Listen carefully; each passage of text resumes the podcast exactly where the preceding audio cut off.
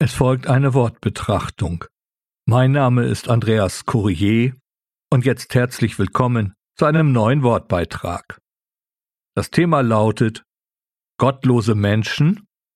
Wir als Kinder Gottes sind sehr schnell mit der Sprache Kanaans unterwegs. Für alles und jeden haben wir unsere frommen Attribute. Selbstverständlich haben wir auch unsere Stempel parat, die wir unserem Nächsten aufdrücken. Es ist ja nicht immer eine böse Absicht dahinter, dient es doch in einigen Fällen, die Auseinandersetzung mit dem Nächsten einfacher zu machen. Anstatt einmal genauer hinzuschauen oder zu hinterfragen oder auch einfach nachzufragen, also einen Dialog herbeizuführen, holen wir dann den Stempel heraus. Das Attribut gottlos ist auch ein Stempel, welchen wir so unbedarft verwenden eben ein Stempel, den wir meist schon in der Hand haben. Ja, ich gehöre auch dazu. Aber mittlerweile bin ich da etwas vorsichtiger geworden. Denn ich war der Meinung, dass es gottlose Menschen nicht gibt. Um mich richtig zu verstehen, ich meine damit, dass eigentlich doch Gott jedem Menschen nahe sein möchte.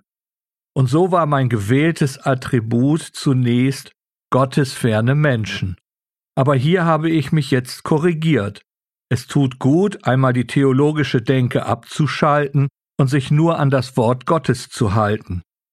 Was hat die Bibel nun zu diesem Attribut gottlose Menschen zu sagen? Bei genauerer Betrachtung wird eines klar, es gibt keine gottlosen Menschen. Verwirrt? Nicht schlimm, ich kläre es gleich auf. Zunächst ein Zitat von Martin Luther. Der Mensch ist geritten, besessen, entweder von Gott oder vom Satan. Er kann sich nicht von sich aus den Reitern frei zuwenden. Diese selbst kämpfen um ihn und nehmen ihn in Besitz. Dazu eine Begebenheit aus der Bibel. Es geht um die Auseinandersetzung des Herrn Jesus mit den Juden. Ich lese aus dem Johannesevangelium Kapitel 8 die Verse 42 bis 44.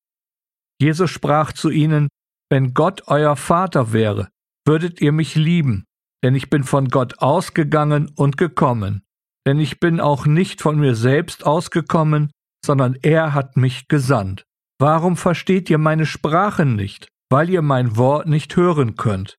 Ihr seid aus dem Vater, dem Teufel, und die Begierden eures Vaters wollt ihr tun. Er war ein Menschenmörder von Anfang an und steht nicht in der Wahrheit, weil keine Wahrheit in ihm ist. Wenn er die Lüge redet, so redet er aus seinem eigenen, denn er ist ein Lügner und ihr Vater. Ich meine, der Text spricht für sich, denn es wird deutlich, entweder ist Gott unser Vater oder Satan. Ein Dazwischen oder ein Neutral gibt es nicht. Das ist schlicht unmöglich.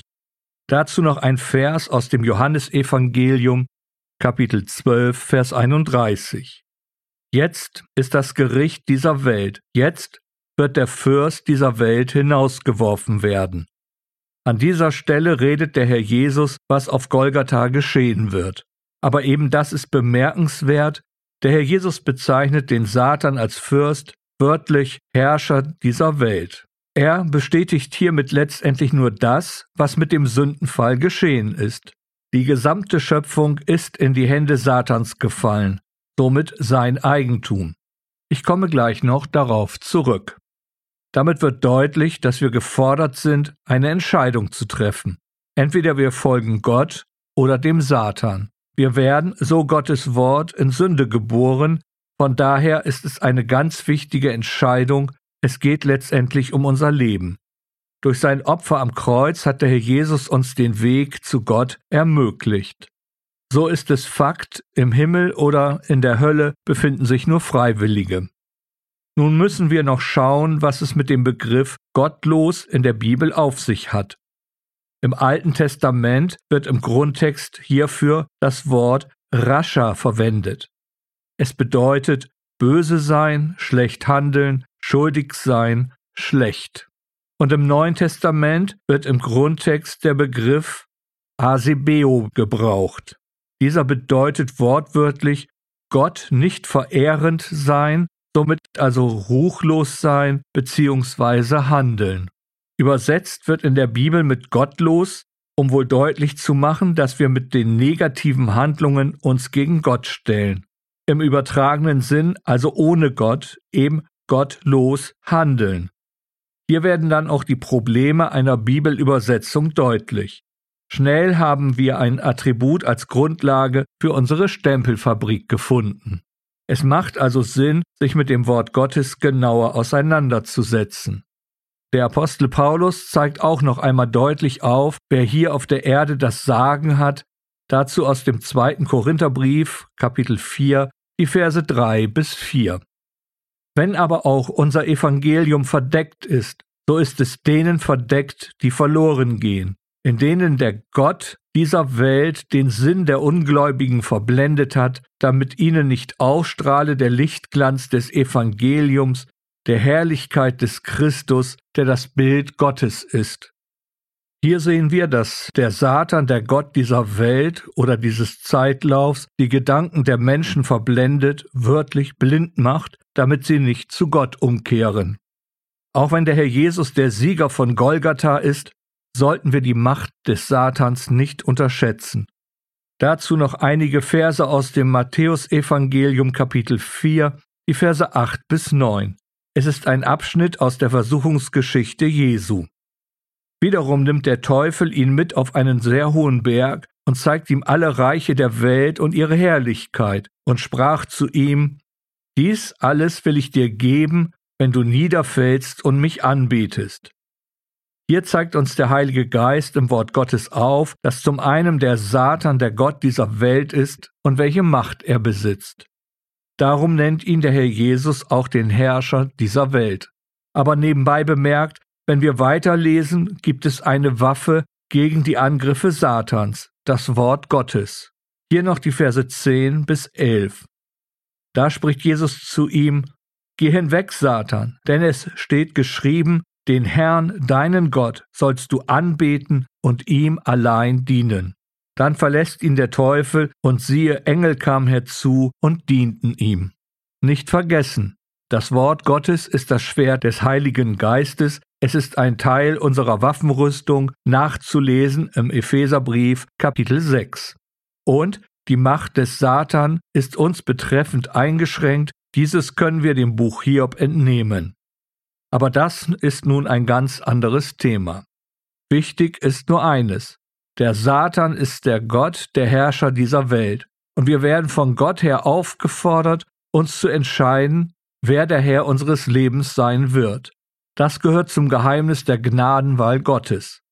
Auch wenn der Satan alles daran setzt, den Menschen den Weg zu Gott zurück zu verhindern, gibt es einen Platz, wo die Umkehr zu Gott ermöglicht wird, das Kreuz auf Golgatha.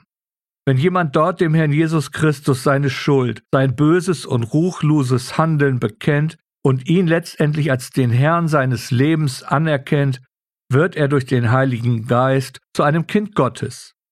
Hier endet dann die Macht, der Besitzanspruch Satans an ihm.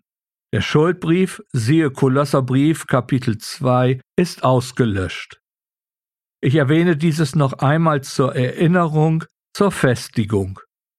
Oder wenn du, liebe Seele, noch kein Kind Gottes bist, ist es eine Einladung, sich mit Gott zu versöhnen.